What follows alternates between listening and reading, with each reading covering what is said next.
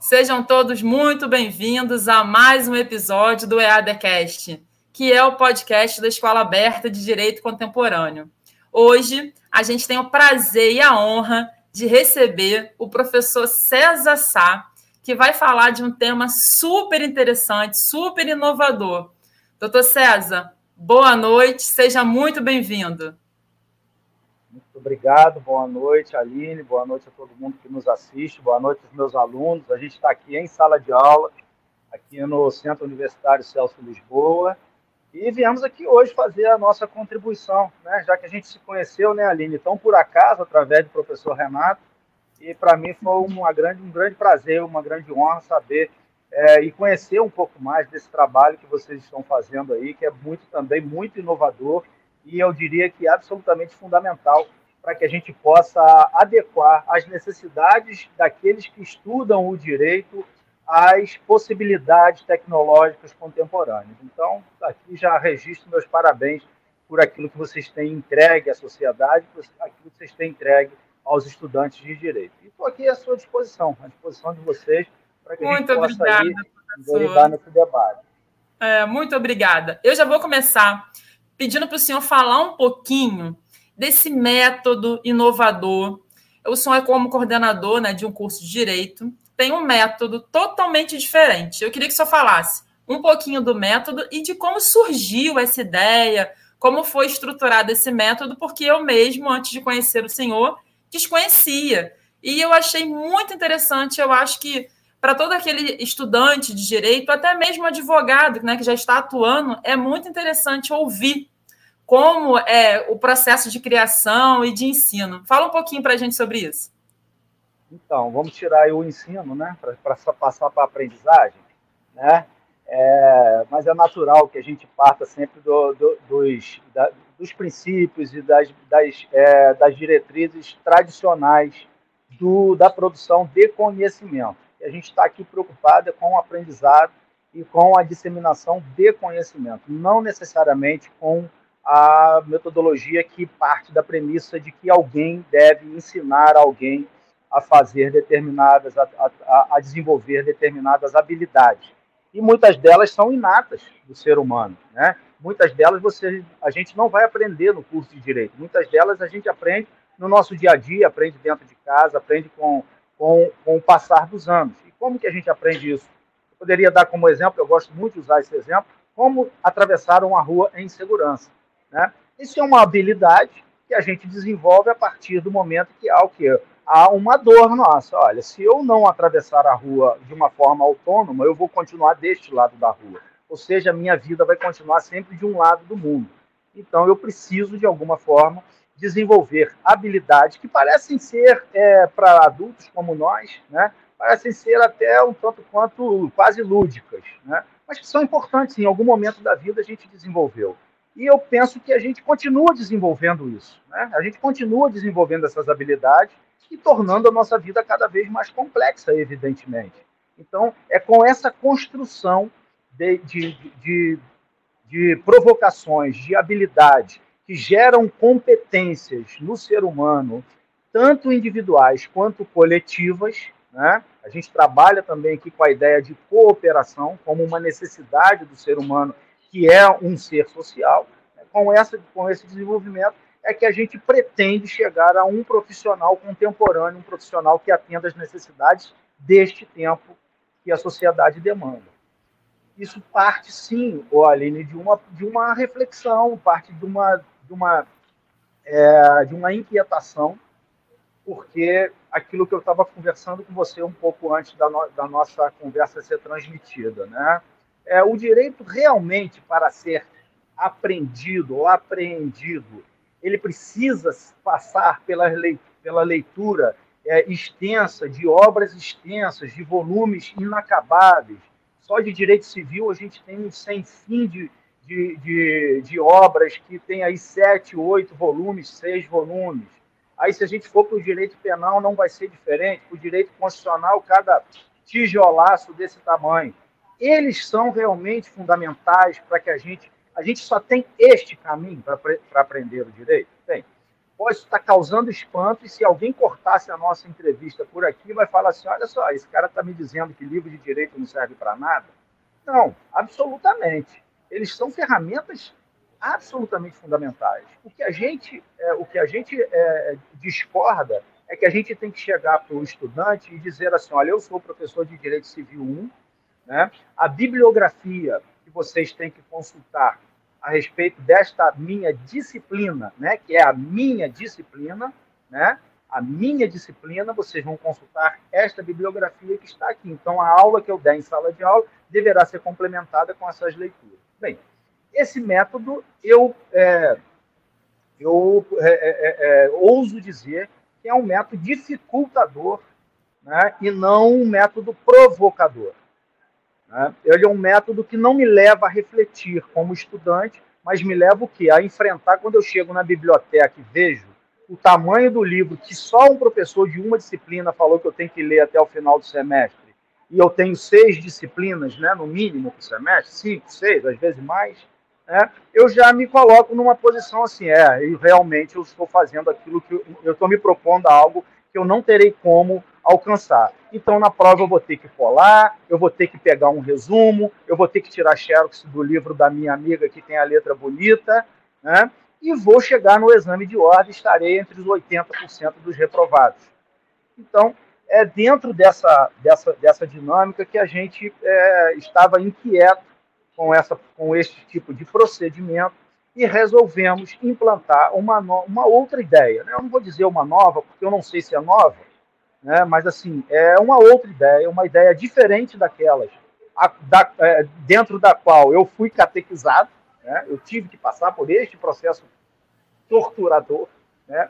É, do, do, aprendizado do direito, e por força disso, é, a instituição aqui, o Centro, Centro Universitário Celso de Boa, que já tinha essa pegada, dentro de uma metodologia, de uma abordagem chamada de liga, tá? e eles abriram essa possibilidade para que o direito também pudesse se adequar a essa nova realidade.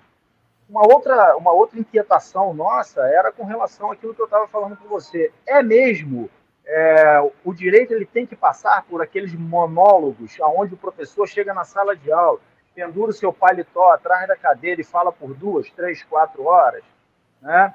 É, eu estou conseguindo segurar a, a, atenção desse estudante depois de uns 20 minutos, meia hora, de uma forma adequada, ou eu estou cansando essa pessoa, essa pessoa está ali fingindo que está ali, fingindo que está aprendendo, eu estou fingindo que estou ensinando.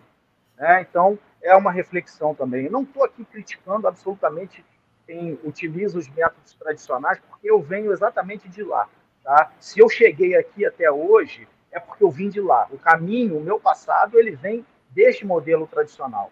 O que aconteceu neste, neste quadrante da minha vida, de 2017 para cá, foi que me abriram uma porta para que então eu pudesse abrir um, um outro debate a respeito do ensino jurídico, né? que a gente passa a, a, a utilizar a terminologia aprendizado jurídico. Muito legal. Até, até essa mudança que parece ser uma mudança simples, né? Só de uma palavra, mas que tem um, um, um conteúdo, que tem um peso muito grande. Professor, o senhor acha que tem alguma habilidade ou alguma potencialidade para quem quer escolher a carreira jurídica, a cadeira de direito, que essa pessoa tem que olhar e falar: bom, eu tenho essa potencialidade aqui, essa é essencial, ou não. A gente pode começar a fazer e ir desenvolvendo as nossas é, potencialidades ou habilidades e utilizando elas para a nossa carreira jurídica. O que, é que o senhor acha? Não, tem três que a gente precisa ter: ler, escrever e falar. Né? E falar, que eu digo no sentido de se comunicar. Se você tiver qualquer tipo de dificuldade ou qualquer tipo de limitação, mas se comunica, né, de alguma maneira, você vai poder exercer algumas das mais de 200 carreiras jurídicas que a gente tem disponíveis no Brasil. Né? Então, sabendo ler, sabendo escrever e sabendo falar, né, de uma forma é, minimamente adequada, você vai conseguir é, desenvolver as outras habilidades que estas três básicas vão lhe proporcionar. Porque a gente vai partir de uma premissa de experimentações, ou seja, a gente parte de experiências. Uma outra inquietação que a gente tinha era exatamente o seguinte: eu preciso, de fato, deixar a prática jurídica lá para o sétimo período, ou seja, eu vou ter que dar para esse, esse estudante, eu vou ter que entregar para esse estudante todo o meu conhecimento catedrático e maravilhoso, né? É, está mais na minha vaidade do que na minha competência, né? De fato. Então, eu vou entregar para ele durante seis períodos, né? Todo o conhecimento necessário para que chegue no sétimo e ele tranquilamente vá fazer as suas experiências práticas, as primeiras experiências práticas. Isso é verdade, Aline? Isso era verdade? Não. Isso eu, uma... eu depois, depois que eu conversei com o senhor, depois que o senhor participou é, da live, né, o outro patamar, eu fiquei encantada com a metodologia, porque ela passou a fazer muito sentido, que é você aprender, colocar em prática, começar a fazer, começar a ver como aquilo funciona.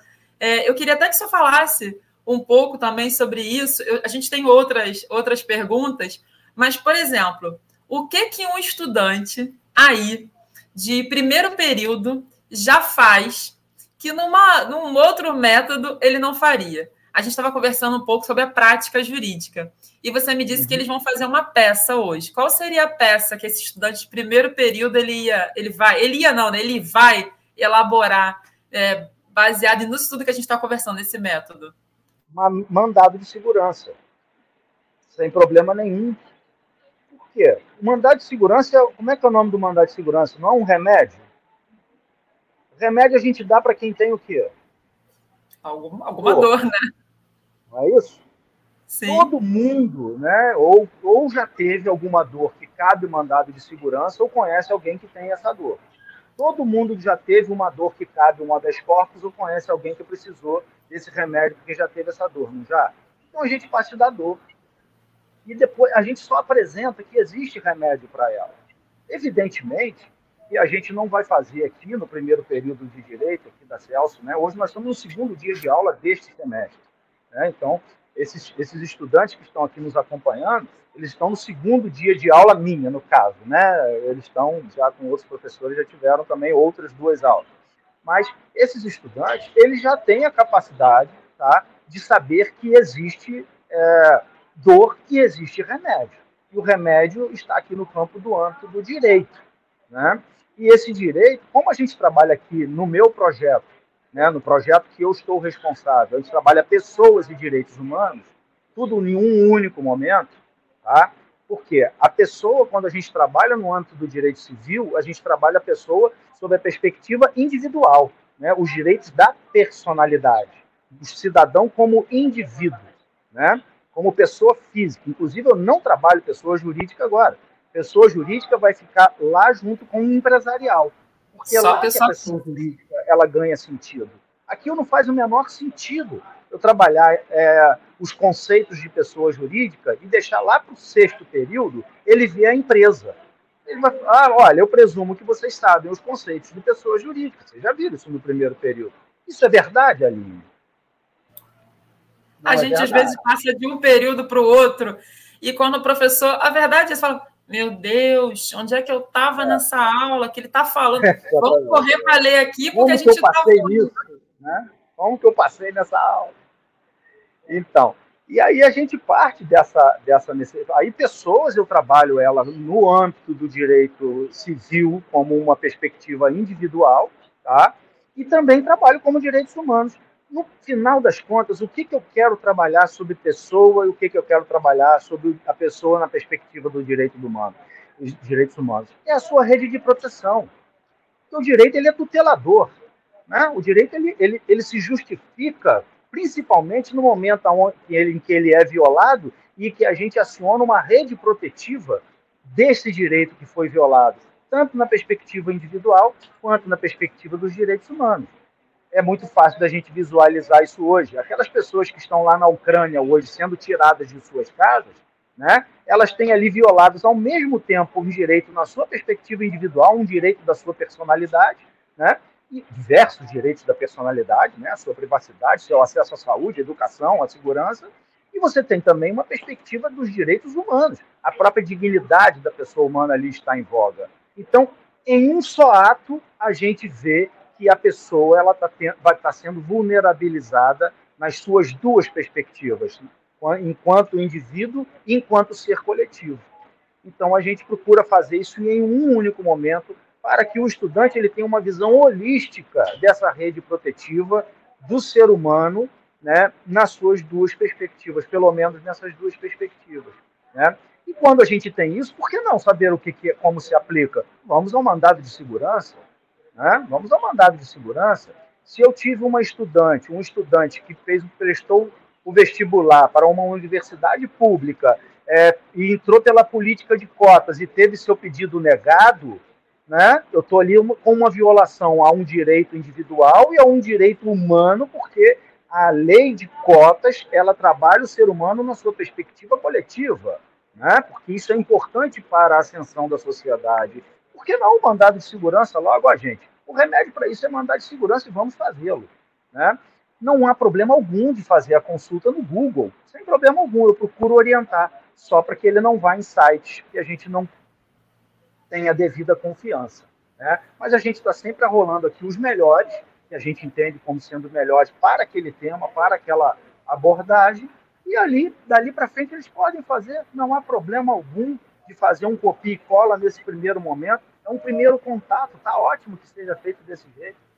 Ele vai desenvolver também o pensamento, né? Ele vai entender como é que é a construção da tese, por onde que passa, como é que se pesquisa. Porque muitas das vezes na nossa carreira a gente vai receber lá um cliente com algo realmente que é novo. E a gente vai ter que partir realmente para pesquisar, para elaborar uma tese nova. Então ele começa desde o início da faculdade fazendo exatamente isso.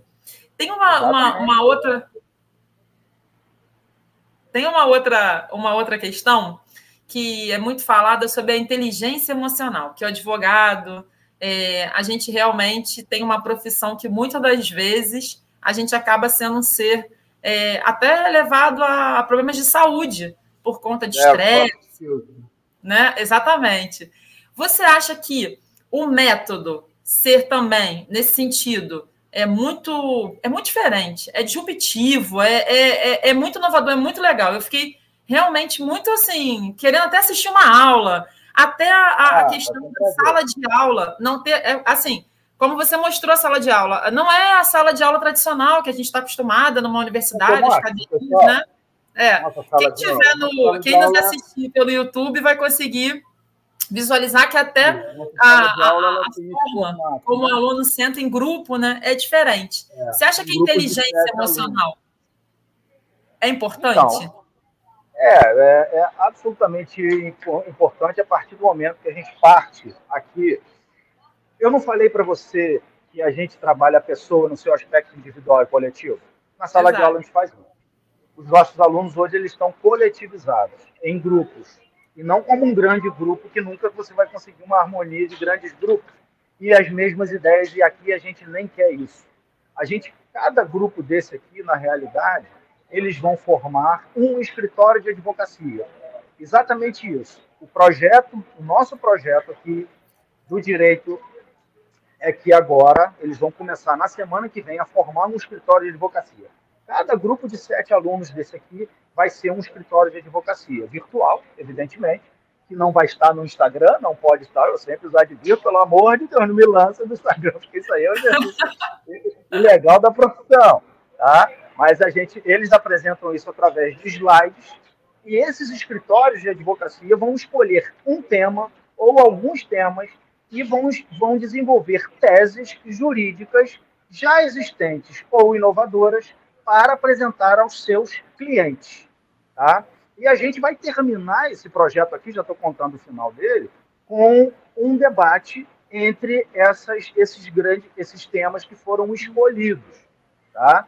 Esse escritório de advocacia ele não vai acabar no final desse semestre. No semestre que vem, esteja com o professor que eles estiverem, esteja no projeto que eles estiverem, eles vão chegar, opa, essa coisa de direito do trabalho cabe no meu escritório, gostei disso. Coloca na sua prateleira, amigo.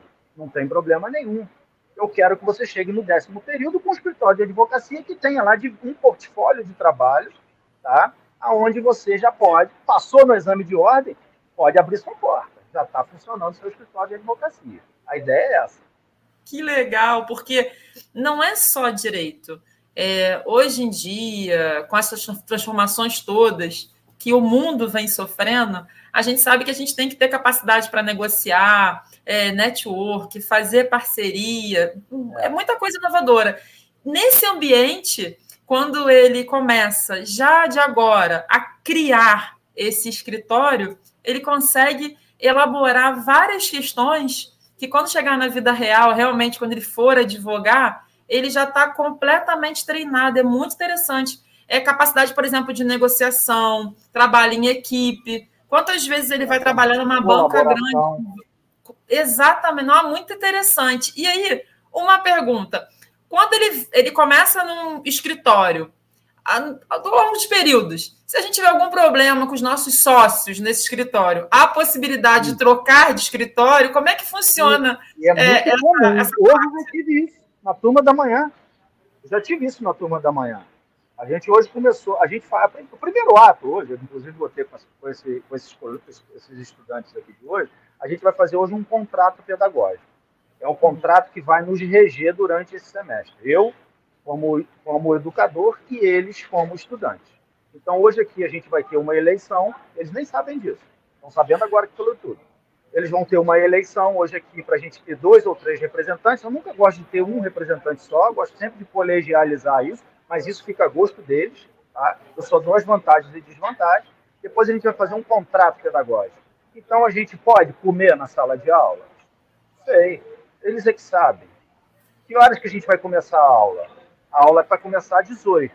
Professor, a gente só consegue chegar às 18 e 20. Problema de vocês, não há problema. Por mim está ótimo. Agora, eu vou ter que compensar isso em outro momento, ok? Ok. Então, beleza. Então a gente compensa. Vai ter intervalo? Não sei. Para mim pode ter, pode não ter. Vocês é que sabem. Né? Então, é, a gente, quando acontecer esses conflitos dentro dos grupos, como que a gente vai resolver isso? Eu é que não vou. Eu sei quem não vai. Sou eu. Né? Então, eles têm que se autorregular. Vocês vão, podem criar um regimento desse negócio. Querem criar? Eu posso ajudar. Eu ajudo em tudo, mas, assim, é, as principais decisões que vão reger o processo de aprendizagem deles são eles.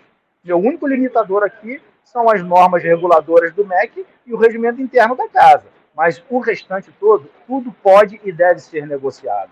E às vezes, dentro dessas negociações aqui, a gente aprende um monte de coisa e passa a conhecer diversos estudantes. Olha, eu não consigo chegar aqui nunca antes das 18h30, eu tenho um filho pequeno e eu, a, a, a, o meu marido só chega em casa, ou a minha esposa só chega em casa às 17 horas e eu tenho que pegar um trem para vir para cá. Beleza, e aí, pessoal do grupo dele? Tudo bem dele chegar às 18h30? Não, não está tudo bem, não. Então, meu amigo, você vai ter que procurar outro grupo. Não, pode sentar aqui, que você aqui nesse grupo é bem-vindo, não tem problema. Essa primeira meia hora a gente passa para você depois. E o trabalho que a gente teria para fazer durante o final de semana, você trabalha mais um pouco, beleza? Beleza? Então vamos para frente, você faz parte desse grupo. Como eu posso, por exemplo, não gostar do tema que esse escritório de advocacia que escolheu? Eu me dou bem com todo mundo, mas a galera aqui quer trabalhar com um tema que não é o meu. Estou escutando a conversa do meu escritório aqui, do, do escritório aqui do lado, que me interessou muito mais. Pessoal, vocês me dão licença? Posso fazer parte desse escritório? Pô, senta aí. Então vamos lá, pronto, eu já sou sócio de outro escritório. Você morre de rir, né? A comunicação realmente é, é como se fosse o, o, o ponto-chave saber se é. comunicar, é, saber é. fazer network, né? Porque é, é a comunicação. Essa questão, né? Você né? fala da inteligência emocional. A gente tem que desenvolver isso agora, não pode deixar isso para fazer lá fora, porque lá fora eles não têm a orientação, não têm o suporte, não tem muito direito de errar. Né? Um erro lá pode ser fatal. Aqui não, aqui a gente tem a, a possibilidade de fazer com que eles desenvolvam, inclusive, essa habilidade emocional de se relacionar, de lidar com o diferente, de tolerar as ideias é, que não lhe agradam, né? e mesmo assim prosseguir.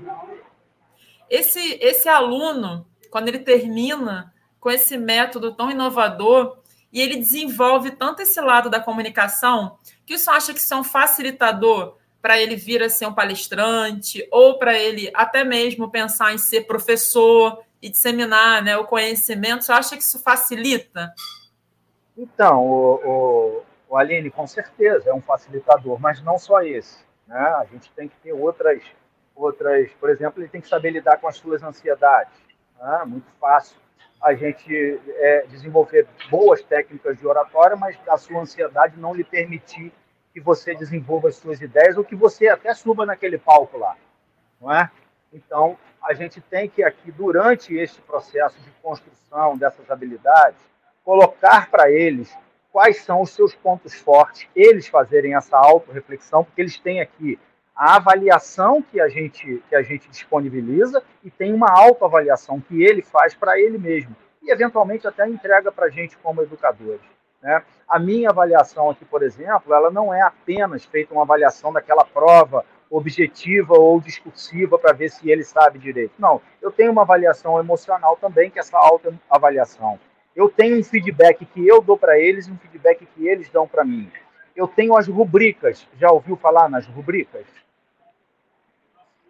Em que sentido? Então, Vamos lá. Então, as, as rubricas é uma, é uma modalidade de avaliação aonde o estudante, junto com o educador, ele não faz uma prova, é uma avaliação, aonde ele avalia em que, em que parte daquele conteúdo, daquele conhecimento, daquele, daqueles saberes que foram propostos durante é, um determinado período, em que parte ele está. Ele é que vai dizer, não sou eu ele que vai dizer, professor, olha, eu sei até aqui, daqui para frente eu não consegui desenvolver. Isso é ele que faz. Eu não estou aqui para puni-lo. Não estou aqui para puni-lo. Eu dar meio ponto para aluno me faz falta? Meu salário vai diminuir ou eu vou dormir melhor ou pior? Em momento algum. Isso para mim não me faz falta em nada. Muito pelo contrário. Se eu pudesse, eu, sair, eu pegava a pauta aqui, dava 10 para todo mundo ir embora para casa. Mas esse não é o objetivo.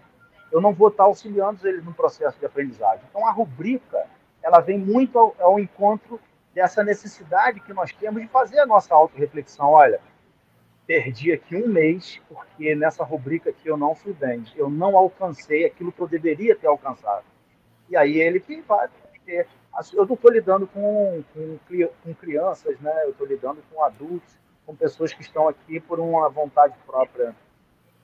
Eu desconhecia, eu não conhecia realmente esse método de avaliação muito interessante mesmo. E eu fiquei pensando que a gente vai fazer uma faculdade de direito, mas com tudo isso que você está me falando, você passa também a fazer até uma avaliação de você mesmo, como ser humano, se realmente você está desenvolvendo bem isso aqui ou não, muito mais do que se você fizesse uma prova né, no método tradicional e recebesse lá uma nota. Dessa forma, se autoavaliando, a gente pode se desenvolver muito mais. Eu acho que o aluno começa a olhar para si, né? Com outro, com uma outra visão, com outro olhar. Não, caramba, tirei 10, ou então, caramba, eu tirei 4 naquela prova tradicional, que não quer dizer. É, exatamente. Que, que não quer dizer muita coisa. injustiçado, né, Aline?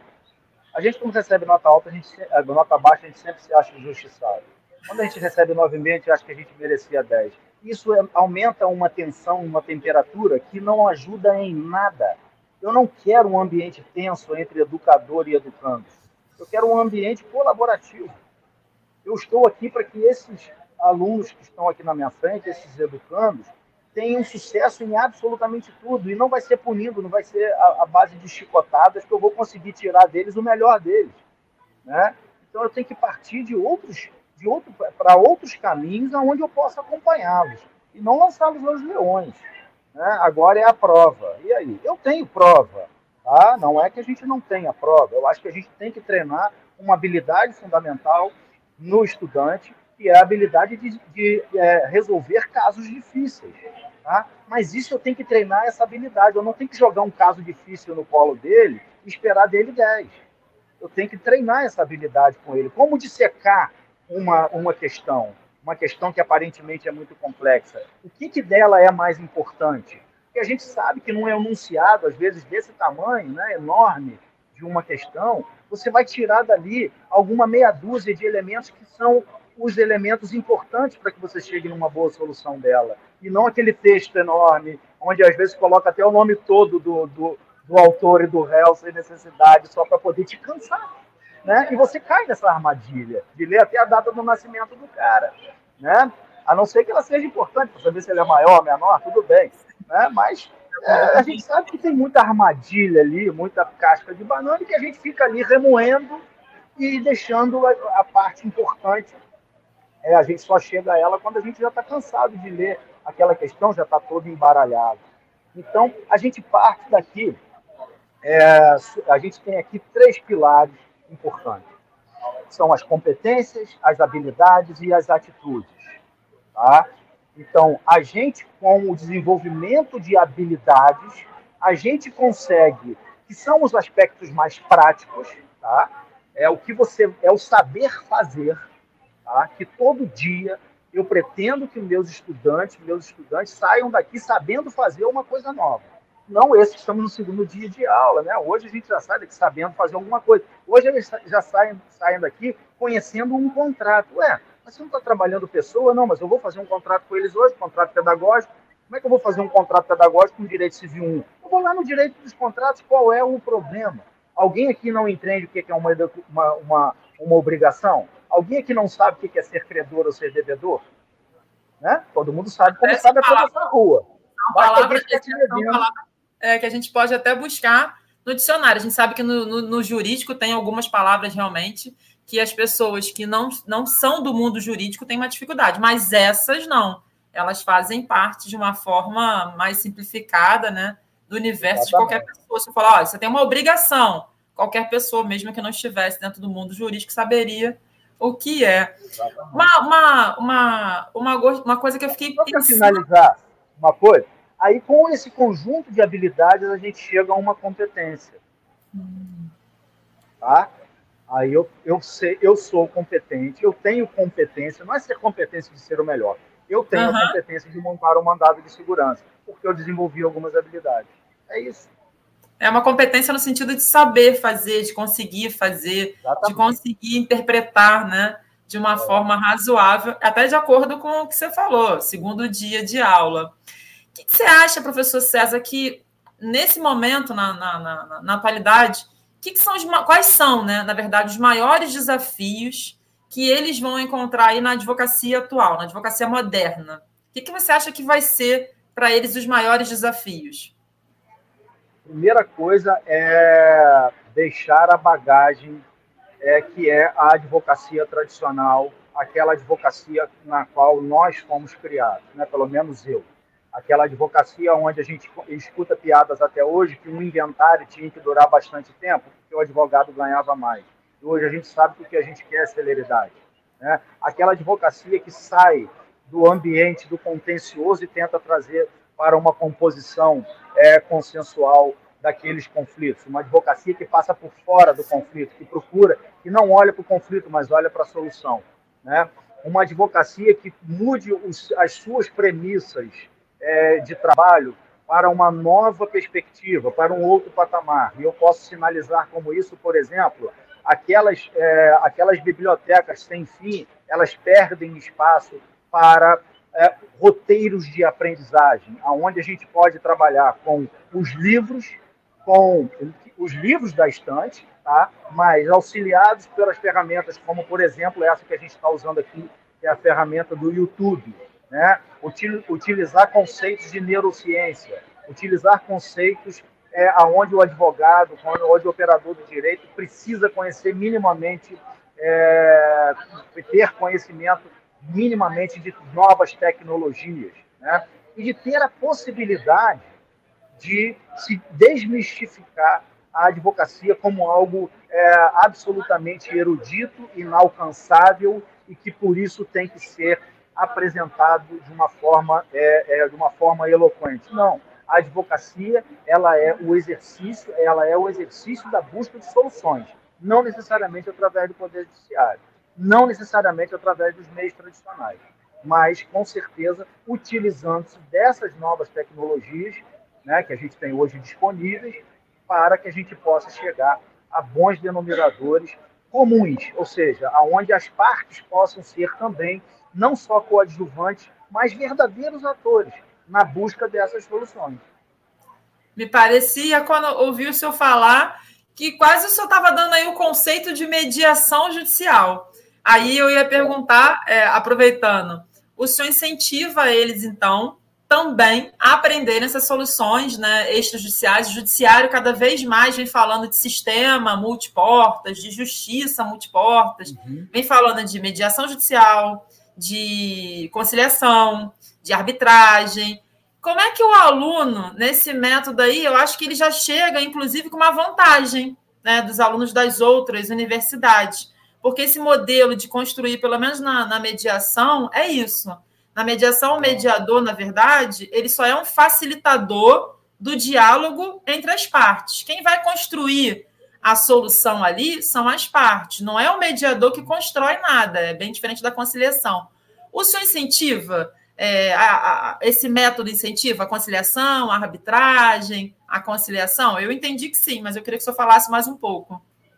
Então, é, eu, não, eu, eu, não, quero ser polêmico com as coisas, mas assim, é, no primeiro período, do primeiro, da primeira turma que a gente teve aqui, a gente trabalhava com dois professores em sala de aula tá? ao mesmo tempo, de áreas diferentes.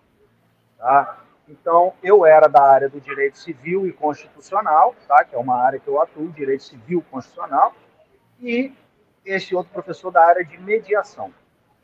Tá? Esse professor também atuava em outras áreas. Hoje, inclusive, ele atua em outras áreas.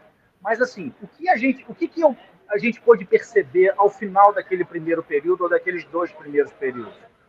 Que a busca pela solução consensual daquele conflito é uma habilidade inata do ser humano.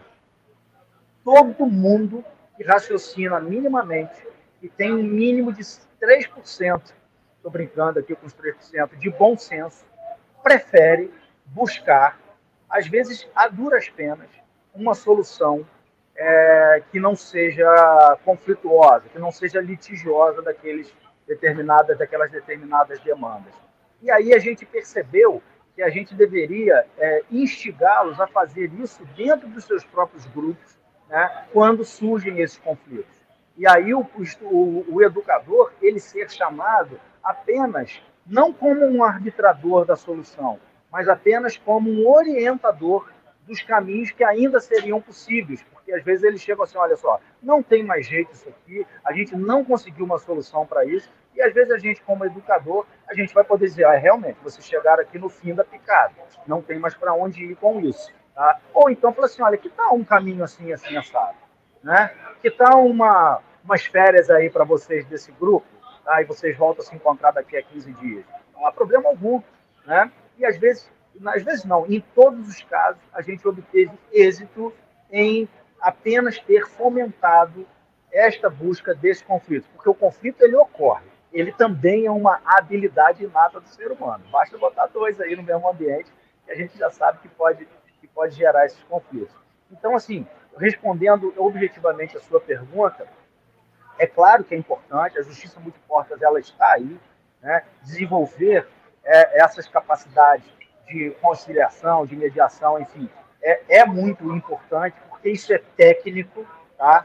mas a gente entende que a gente não vai ter, não é colocando uma disciplina de mediação, conciliação e arbitragem que a gente consegue os melhores resultados. A gente consegue melhor é, é, instigando eles a desenvolverem mais esse saber fazer. Olha, professor César, é porque a gente, é como o senhor falou, o senhor se formou numa outra época e eu também. Mas olhando assim o senhor falando, dá uma vontade até de voltar, né, a estudar, porque a gente fica pensando, Legal, né? nossa, é, eu também tenho vontade. Ter desenvolvido, quando eu falo voltar, né, voltar a estudar, estudar a gente está estudando sempre. Eu digo voltar e começar novamente, porque a gente poderia ter desenvolvido outras é, potencialidades, outras habilidades. A faculdade, às vezes, a pessoa já sai, o advogado, né, o, o bacharel sai, passa na prova da ordem e ele pensa o quê? contencioso, contencioso, contencioso. E justamente nessa conversa que a gente está tendo aqui, dá para ver que não é só contencioso. Dá para ver que existe inúmeras possibilidades, além daquelas, tá? Vou fazer um concurso público, ou vou, vou atuar aí no, no escritório, ou vou abrir aqui meu escritório só para atuar no contencioso. Eu, particularmente, me apaixonei pelo método, Vou dizer para o senhor que sempre que possível vou buscar informações e acompanhar. Fiquei extremamente feliz de saber que a gente tem profissionais que vêm pensando assim, que é como se fosse fora da caixa, para desenvolver né, o direito, para desenvolver o estudante. Como é que foi isso na pandemia? Porque agora o senhor me mostrou a sala de aula e a gente voltou para o presencial. Mas nesse período que vocês uhum. ficaram na pandemia, como é que, como é que foi essas aulas online? Como é que vocês conseguiram adequar isso? Então, é, trauma, a, a, pandemia foi traumática, não foi? Foi traumática para todos nós. É, foi traumática porque a gente teve perdas humanas e não foram poucas. Foi traumática porque a gente teve um aumento aí é, do desemprego. Foi traumática por, por, diversos, por diversos motivos. Motivos para encontrar os traumas dessa pandemia, é, infelizmente, não nos faltam. Mas os traumas que a gente carrega num curso de direito, colocado dentro daquelas é, perspectivas tradicionais, é, esses traumas a gente pode resolver. É esses, são esses traumas que a gente procura uma outra abordagem da, da, da, desse caminho ao conhecimento, tá? esses traumas que a gente procura evitar que eles ocorram, porque eles não são nossos bons aliados. Os nossos bons aliados, eles estão exatamente em outros quadrantes do nosso pensamento. Então, é, com a pandemia, o que, que a gente buscou fazer? Foi um momento traumático, foi um momento difícil, foi um momento desafiador. Foi, com certeza. No entanto, no entanto, a gente teve a certeza e a convicção de que estávamos no caminho certo.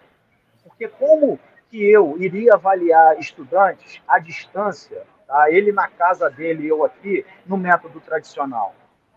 o que, que, me garantiria que esse estudante não estava com alguém do lado ou estava com o Google aberto em outra, em outra mídia dele ali? Né?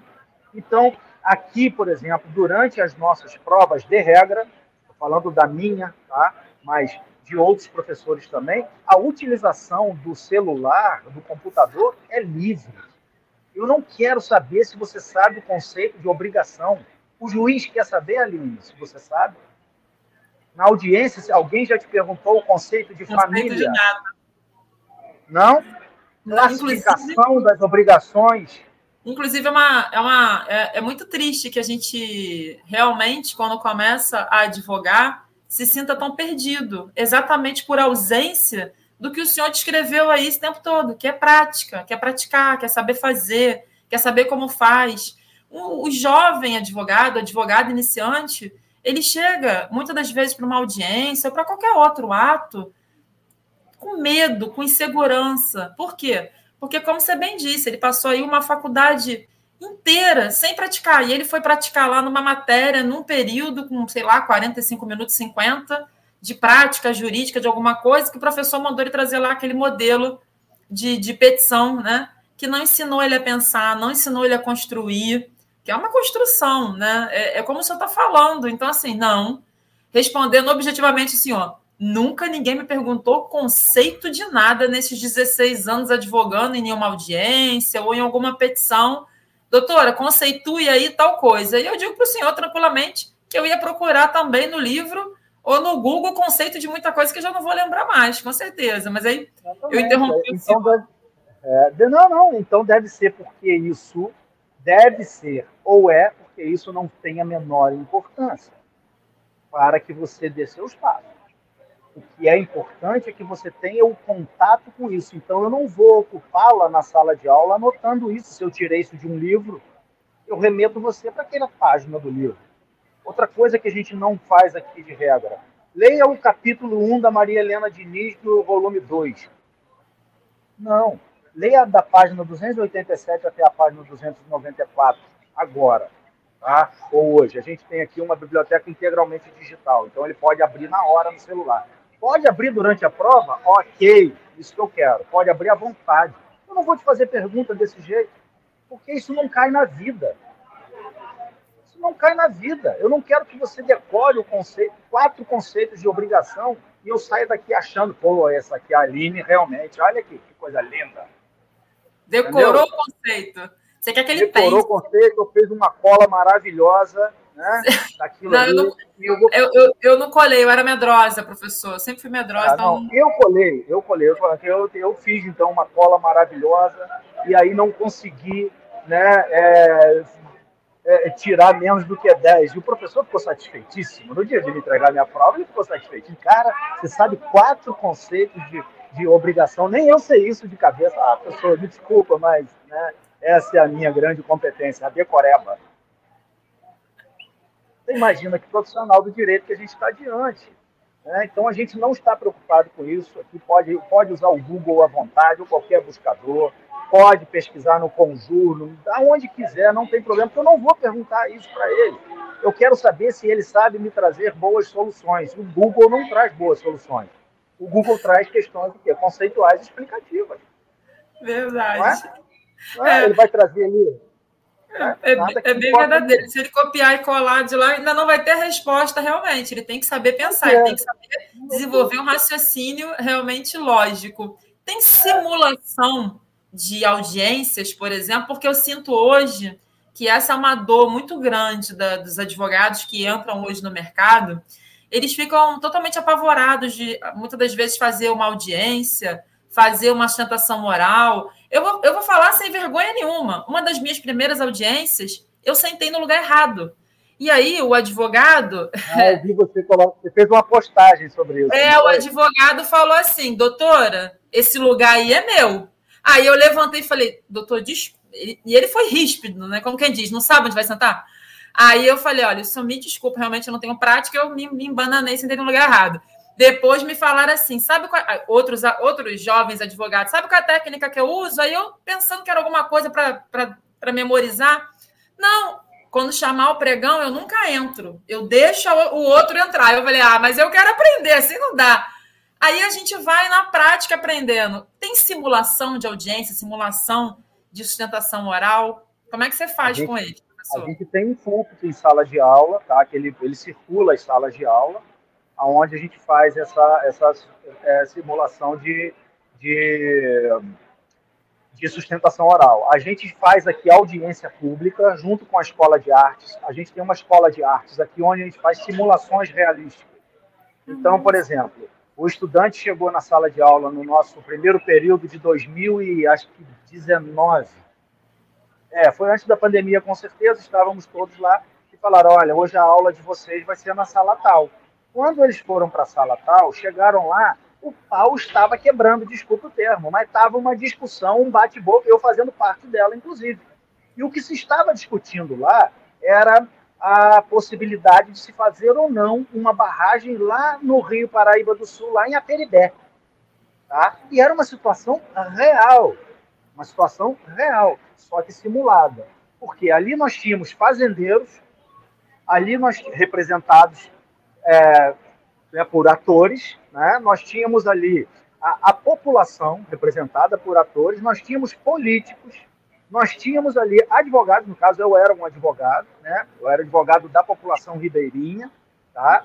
e nós tínhamos ali o pessoal do INEA, o pessoal do IBAMA, todos, todos a, atores. Quando terminamos o debate, o pessoal já estava lá, os alunos, tudo de um olho desse tamanho, né? Gente, que, que que lambança é essa que nós viemos fazer aqui? Gente, agora o negócio é o seguinte: já que vocês estão aqui, alunos Celso de Boa, vocês vão dizer quem tem razão. Eles tiveram que desenvolver a habilidade de julgar. Nossa, entendeu? Nunca, nesses 16 anos, desenvolver essa habilidade de fazer um julgamento nesse sentido, de julgar. Inclusive, penso que é Pensava sempre na faculdade, nunca pensei em fazer concurso para magistratura, porque eu pensava que é uma responsabilidade muito grande, né? Você julgar, realmente você tem que estar muito preparado para aquilo. E eu achava que eu não queria aquilo para minha vida. Eu queria mesmo era advogar. Eu acho que eu gosto, gostava, gosto de advogar, então nunca pensei assim num concurso, né?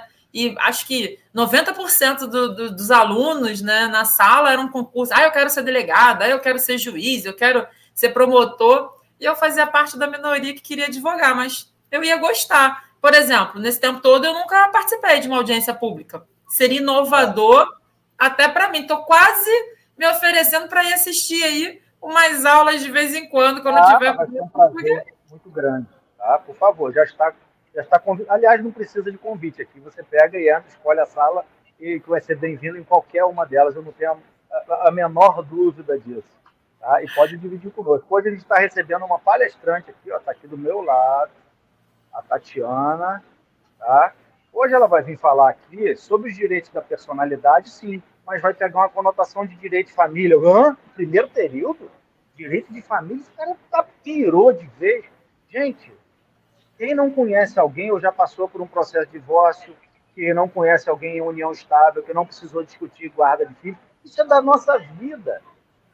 Isso é Faz uma dor de todo mundo. Exatamente. Então, assim, por que não já poder introduzir é, o direito de família como uma alegoria, né? essas questões importantes do direito de família como alegoria, e que a reboque disso a gente discuta os direitos da personalidade? Por que não? Por que, que eu não posso tratar É uma forma leve, né, professor? Na verdade é. é isso, é uma forma leve. É uma forma leve de você ouvir e de você começar a raciocinar e a desenvolver né, esse pensamento crítico, falar, é, pode ser assim, posso construir isso daqui, pode ter essa saída, posso dar aquela saída. Eu acho que é, que é muito interessante. Olha, eu gostaria de agradecer tudo, imensamente o senhor. Tudo direito de uma forma, de uma forma integrada, né? A gente precisa aplicá-lo de uma forma integrada, a gente precisa estudá-lo de uma forma integrada. Então, acho que se a gente pudesse resumir tudo isso, seria, seria essa a perspectiva dessa abordagem. Mas, por favor, continue. Desculpa, eu acabei de... Ah, eu gostaria de agradecer imensamente a participação do senhor hoje. Dizer que aqui tá, a porta está aberta. Quando o senhor quiser voltar aqui no podcast, sempre que o senhor é, quiser vir falar sobre algum assunto, algum tema, dizer que realmente a gente ficou lá na live, quando o senhor esteve lá na live Outro Patamar, muito encantado com, com o método, e por isso a gente fez esse convite para que o senhor viesse aqui no EADcast para poder falar sobre isso. E eu deixo aí, a gente já está finalizando o episódio, o meu agradecimento. Peço que o senhor, se quiser, deixe sua rede social, para quem quiser conhecer esse trabalho, esse projeto, entender mais sobre isso, fica aí à vontade.